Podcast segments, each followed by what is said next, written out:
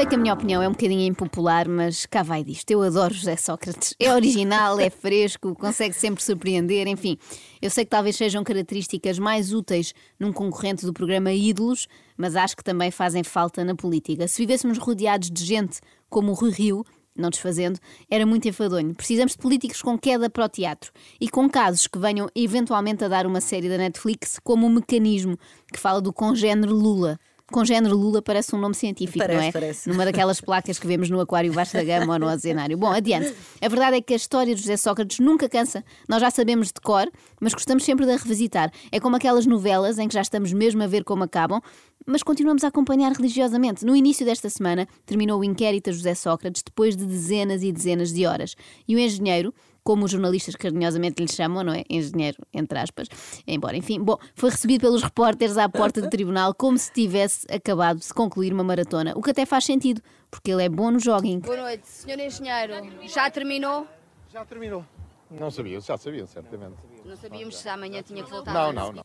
Não, Sócrates apareceu sempre muito bem disposto e confiante ao Sim, longo dos cinco é- dias. é o estilo dele, não é? É sempre, sempre, nunca dá o Está braço a bem, torcer. está sempre tudo tudo bem. Estive preso, não sei quantos. Tudo, tudo A bem. vida é ótima. Exatamente, cinco dias e cinco noites de inquérito, aquilo nunca mais acabava. Eu sinto que ele acha que não só vai ser absolvido, como reconduzido no cargo de Primeiro-Ministro, tirando de lá António Costa, indenizado em milhões de euros e imortalizado sob a forma de estátua no largo do jogo da bola, na Ericeira.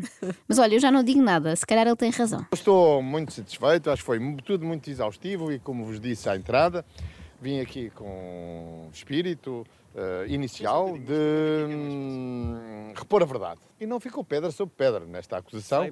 Espera lá, Pedra sobre Pedra era uma novela da Globo, não era? Era, tenho Nos anos 90. mora na praia, mas quem trabalha nem tem onde morar. Portanto, rico mora na praia, mas quem trabalha nem tem onde morar. Curioso, era uma novela sobre ricos e pobres, aparentemente. José Sócrates não sei bem o que é. Aparentemente rico, não é? Mas jura em tribunal que não tem dinheiro para mandar cantar um cego. No último dia, disse ao juiz Ivo Rosa que afinal a mãe tinha herdado na década de 80 uma fortuna de três heranças. Ah, lembrou-se agora. Por acaso é um pormenor que a pessoa esquece facilmente. Três heranças. Ah, Às vezes lembramos da primeira, mas depois o resto já nos passa um bocado ao lado. Já é rotina? Sim, sim. Houve uma, uma frase de Sócrates que eu achei especialmente curiosa ontem.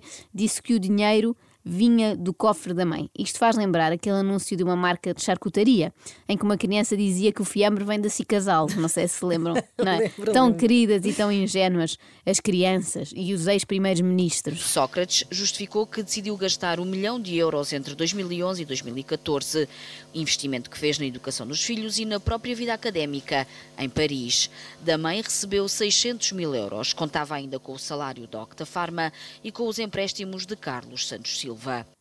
Eu sempre ouvi dizer que o saber não ocupa lugar. Ocupa é uma boa fatia do orçamento familiar. Reparem que precisou de usar as poupanças da mãe, as poupanças do amigo e o salário de uma pequena empresa farmacêutica. Pequena ou grande, nem sei bem. Estou a imaginá-la pedir dinheiro à mãe. Olha, mãezinha, eu precisava de dinheiro para pagar o colégio dos meninos e o inglês e o ATL e o judo. E depois precisava de mais uns trocos para mim, para ir fazer um doutoramento em filosofia a Paris e para comprar todos os exemplares dos meus livros. Fez ainda um empréstimo de 120 mil euros na Caixa Geral de Depósitos para pagar a vida em Paris enquanto esteve a estudar.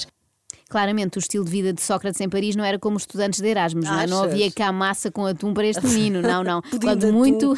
Sim, ai que horror, pudim de atum, ninguém merece. Quando muito, massa de trufa branca com caviar beluga. Mas mesmo assim, o extra de 120 mil euros da Caixa Geral não foi suficiente. Acabou por dizer ao juiz que foi pouco e que devia ter pedido mais. Ah, claro, só quem Uhum. não sabe a quanto está o caviar é que se espanta com isto. uma vez que o valor não deu para cobrir as despesas que teve em França, acabando por isso por viver no segundo ano à conta do dinheiro que a mãe obteve com a venda do apartamento na Rua Brancam, em Lisboa. Outra vez a mãe. Coitada. Primeiro fica sem três heranças e depois sem o dinheiro da sua própria casa. Bem, ainda bem que isto é alegadamente aldrabice, porque senão eu ficava mesmo com pena da senhora, não é? Coitada, sempre a ver o dinheiro ir embora. Olha, isto é o meu pior pesadelo, Carla. O meu filho, com 40 e tal anos, a exigir-me ainda uma mesada. não, não, não. Poupem-me. Poupem-me. Que é uma coisa que Sócrates não sabe fazer, poupar. Só sabe viver à grande. Há gente que nasceu para ser rica, ainda que às vezes a conta bancária não acompanhe. O juiz Ivo Rosa chegou a perguntar-lhe sobre a única conta bancária que tinha e que estava constantemente em negativos. O magistrado quis também saber pormenores sobre as entregas de dinheiro do amigo Santos Silva Convenhamos que não disfarça muito bem. Nem eu, uma comum mortal, tenho saldo negativo na minha conta, não é? Há mínimos. Sim, não, não queremos pagar uh, juros, não é? Exatamente. Quer dizer, por acaso tive saldo negativo uma vez, que foi aquela vez em que resolvi ir passar um fim de semana a Paris e aluguei lá um apartamento bem simpático. 240 metros quadrados, seis assoalhadas. Uma casa de 2 milhões e 800 mil euros na Avenida Presidente Wilson, no 16º bairro de Paris.